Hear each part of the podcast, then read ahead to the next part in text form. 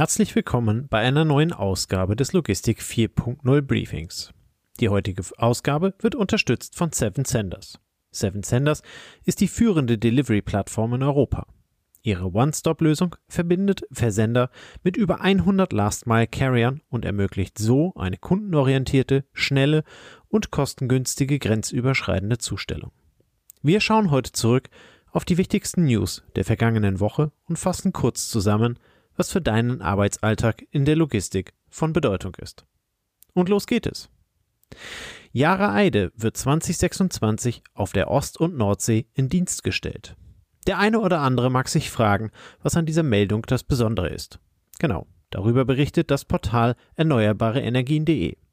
Denn die Yara Eide ist nicht irgendein Schiff. Sie ist eine revolutionäre Entwicklung in der Schifffahrtsbranche. In dem bahnbrechenden Projekt arbeiteten die Unternehmen Yara International und North Sea Container Line zusammen. Ziel war es, die Entwicklung des weltweit ersten Containerschiffs, das von Ammoniak angetrieben wird. Ammoniak ist ein umweltfreundlicher Treibstoff, der keine Emissionen verursacht. Dieses innovative Schiff mit dem Namen Yara Eide ist speziell für den emissionsfreien Seetransport auf dem Handelskorridor zwischen Norwegen und Europa konzipiert und wird zwischen den Häfen Oslo, Porsgrunn, Hamburg und Bremerhaven operieren.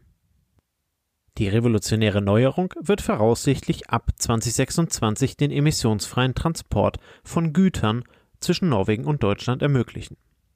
Der maritime Sektor trägt weltweit erheblich zu den CO2-Emissionen bei, wobei der Seeverkehr alleine 2,8 Prozent der Gesamtemissionen ausmacht. Die Verwendung von fossilen Ammoniak als Treibstoff soll diese Emission drastisch reduzieren und den Weg für nahezu emissionsfreie Warentransporte über die Weltmeere ebnen.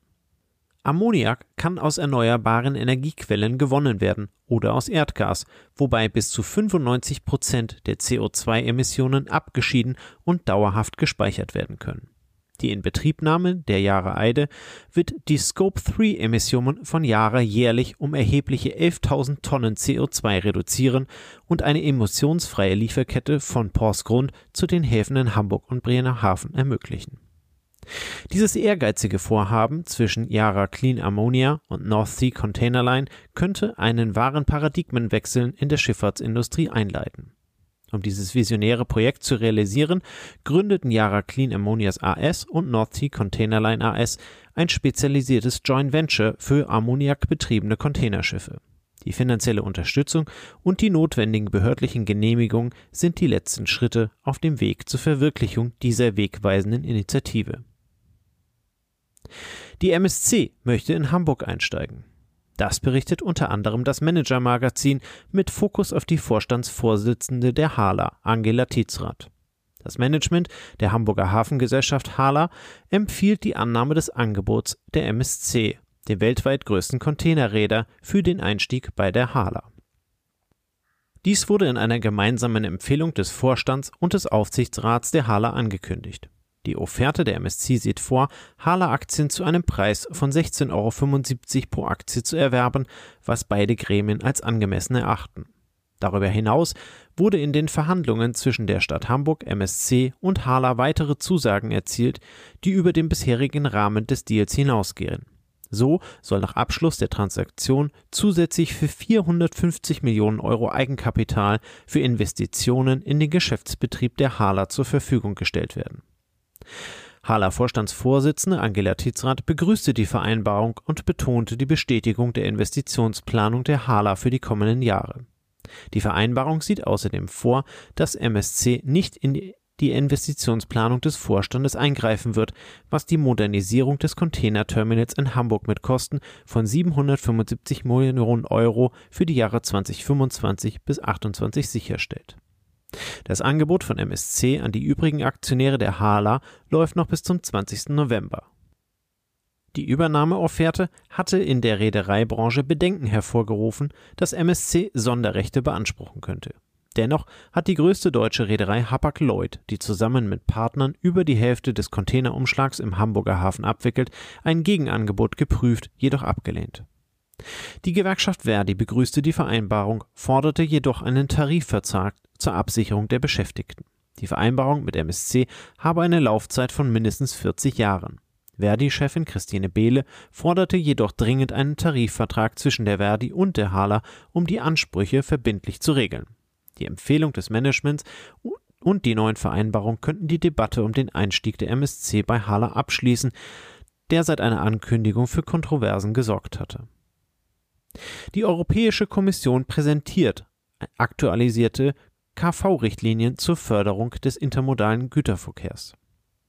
Die Europäische Kommission hat nach monatelangen Verzögerungen ihren Vorschlag für die überarbeitete Richtlinie für den kombinierten Verkehr KV vorgestellt. Darüber berichtet unter anderem die DVZ. Das Hauptziel besteht darin, den Güterverkehr nachhaltiger zu gestalten, indem die Wettbewerbsfähigkeit des intermodalen Güterverkehrs, bei dem zwei oder mehr Verkehrsträger genutzt werden, im Vergleich zum reinen Straßengüterverkehr verbessert wird die wichtigsten Änderungen betreffen die Förderfähigkeit von intermodalen Transporten, die nun mindestens 40 Prozent externe Kosten gegenüber dem reinen Straßengüterverkehr einsparen müssen.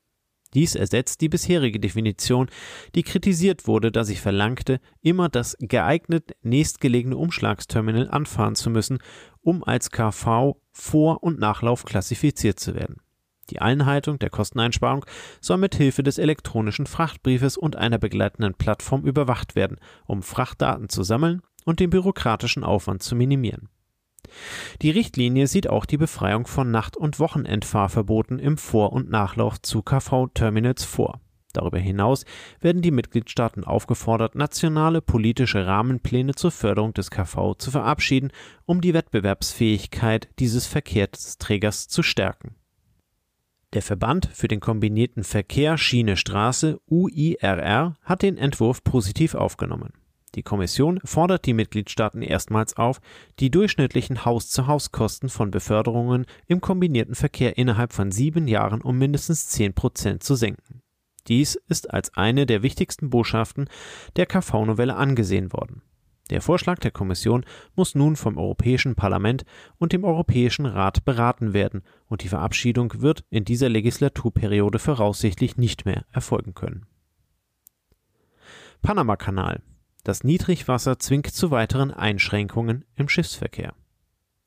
Der Panamakanal leidet weiterhin unter den Folgen von anhaltendem Niedrigwasser, verursacht durch eine seltene Dürre und hohe Temperaturen. Die Meldung haben wir unter anderem bei der Tagesschau gefunden. Die Wassersituation in der Region ist so prekär, dass die Kanalverwaltung erneut Maßnahmen ergreifen muss, um den Schiffsverkehr zu regulieren. Bis Februar des kommenden Jahres wird die Anzahl der buchbaren Schiffspassagen schrittweise von 30 auf 18 pro Tag reduziert. Die extreme Dürre in diesem Jahr, die in der Region seit den 1950er Jahren beispielslos ist, hat zu diesem kritischen Wasserstand im Kanal geführt. Die Panamakanalbehörde gab an, dass der Pegelstand des Gatun-Sees, der Teil des Kanalsystems ist, auf ein historisches Tief gesunken sei. Die anhaltende Trockenheit und die Aussicht auf weiterhin geringe Niederschläge bis zum Jahresende zwingen zu diesen Maßnahmen.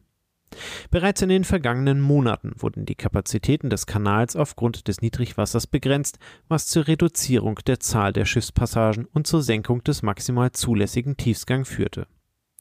Normalerweise nutzen rund 14.000 Schiffe pro Jahr den Panamakanal, der etwa 6 Prozent des globalen Handels abwickelt. Dieser Wasserweg spielt eine entscheidende Rolle im Warentransport von Asien in die USA. Der Klimawandel hat laut Experten weltweit negative Auswirkungen auf die Schifffahrt, einschließlich regionaler Dürren und erhöhter Sturmaktivitäten. Etwa 90 Prozent des globalen Güterverkehrs erfolgt auf dem Seeweg, weshalb diese Probleme erhebliche Auswirkungen auf die Wirtschaft und den Handel haben können. Die BWVL ändert ihren Namen und schärft ihr Profil. Die BWVL Bundesverband Wirtschaft, Verkehr und Logistik wird ab dem Jahr 2024 zur BWVL Bundesverband für Eigenlogistik und Verlader. Diese Namensänderung wurde einstimmig auf der diesjährigen Mitgliederversammlung in Berlin beschlossen, um das Profil der Interessensvertretung zu schärfen.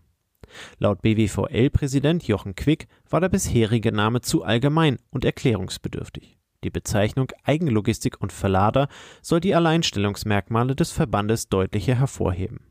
Die BWVL repräsentiert etwa die Hälfte der Unternehmen im Güterkraftverkehr in Deutschland. Der Verband vertritt seit seiner Gründung im Jahr 1955 die Interessen von Unternehmen, die ihre Logistik hauptsächlich im Werksverkehr als eigene betreiben oder in ihrer Rolle als Verlader Logistikdienstleister teilweise oder vollständig outsourcen. Die Schwerpunkte liegen weiterhin im Handel und in der Industrieproduktion. Und ihre Mitglieder kommen aus verschiedenen Branchen und Größenkategorien. Markus Olligschläger, der Hauptgeschäftsführer der BWVL, betonte die Wichtigkeit einer klaren und eindeutigen Positionierung des Verbandes. Der Name sei ein wesentlicher Teil der Identität und solle dazu beitragen, die Unterscheidung von anderen Logistikverbänden zu erleichtern. Zusätzlich zur Namensänderung wurde auch der Vorstand des Verbandes bestätigt. Jochen Quick bleibt Präsident, während Klaus Hartmann und Andreas Ott ihre Positionen als Vizepräsidenten behalten. Sven Sauerwein von der Transgourmet Deutschland GmbH und Co. OHG wurde neu in das Vorstandsgremium berufen. Gleichzeitig verabschiedete der Vorstand langjährige Vorstandsmitglieder aus Altersgründen. Kommen wir zur Zahl der Woche. 20,3 Millionen. Zum Stichtag 2022 arbeiteten 20,3 Millionen Menschen in Deutschland nicht in der Kommune, in der sie auch wohnen. Das hat das Bundesinstitut für Bau, Stadt- und Raumforschung, kurz BBSR, in einer Studie veröffentlicht. Damit beträgt der Pendleranteil der sozialversicherungspflichtig Beschäftigten rund 60 Prozent in Deutschland. Der durchschnittliche Arbeitsweg betrug 2022 17,2 Kilometer und ist damit rund 2 Prozent länger als noch 2021. Rund 7,1 Millionen Menschen haben einen Arbeitsweg, der länger als 30 Kilometer ist, davon 3,9 Millionen, die sogar einen längeren Weg als 50 Kilometer fahren müssen. Interpretation von Thomas Pütz, Experte des BBSR dazu. Das deutet darauf hin, dass auch weiter entfernte liegende Klein- und Mittelstädte für Beschäftigte als Wohnorte zunehmend attraktiv werden, zumal Homeoffice und andere Formen der mobilen Arbeit mehr Flexibilität ermöglichen. München führt die Liste der Städte mit 440.000 Einpendlern an, also Menschen, die in die Stadt fahren, um dort zu arbeiten. Im Landkreis Ludwigslust-Parchim in Mecklenburg-Vorpommern fahren die Pendler im Durchschnitt 27,4 Kilometer und haben damit den weitesten Arbeitsweg in der Republik. Und jetzt kommen wir zu den Events. Der VDA, der Verein Deutscher Automobilbauer, lädt am 16. November zum Future Tech Day nach Berlin. OEMs, Zulieferer und Investoren treffen sich bei diesem Event auf Startups und tauschen sich gemeinsam zu neuen Technologien, Trends und Entwicklungen auf. Alle Details und die Anmeldung gibt es in den Shownotes unter www.vda.de Aktuelles Veranstaltungen Future Tech Day. Vom 21. bis zum 22. November veranstaltet das EHI Retail Institute in Kooperation mit dem HDE, dem Handelsverband Deutschland, in Düsseldorf den Klima- und Energiekongress 2023. Zahlreiche Praxisvorträge geben Einblick in die momentan wichtigsten Entwicklungen rund zum Klimaschutz und Energiemanagement im Handel und liefern wichtige Anregungen für Projekte im eigenen Unternehmen. Am ersten Tag geben Vortragsredner etablierter Unternehmen wie Hornbach, Metro, Edeka und Lidl Einblick in die Projekte und Initiativen. Der zweite Tag präsentiert Newcomern und Startups und es geht unter anderem um Batteriespeicher und CO2-neutrale Immobilien. Das komplette Programm ist wie immer in den Shownotes verlinkt. Am 22.11. findet das Logistikforum Graz des VNL, des Vereinsnetzwerk Logistik Österreich, unter dem Motto Die Zukunft der Lieferkette statt.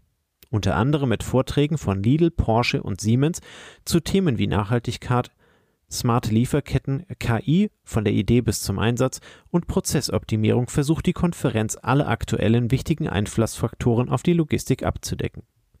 Mehr Infos dazu findet ihr unter www.vnl.at oder bei uns natürlich in den Shownotes.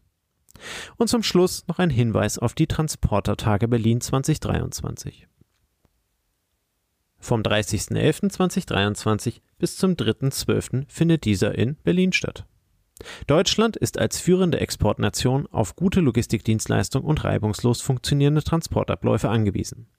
Die Transportertage Berlin bieten den Marktplatz für aktuelle Trends, einen anspruchsvollen Informationsaustausch und einen angemessenen Rahmen zur Pflege von Geschäftsbeziehungen. Auf einer Fläche von rund 120.000 Quadratmeter präsentieren verschiedene Hersteller ihre Geräte und stehen beratend zur Verfügung. Die Messe findet zusammen mit dem Autocamping Caravan statt. Insgesamt werden ca. 90.000 Besucher erwartet. Interessierte sollten einen Blick in das Ausstellerverzeichnis werfen, das wir in den Shownotes verlinkt haben. Das war's für diese Woche. Vielen Dank für eure Aufmerksamkeit und wir hören uns nächste Woche bei dem Briefing wieder.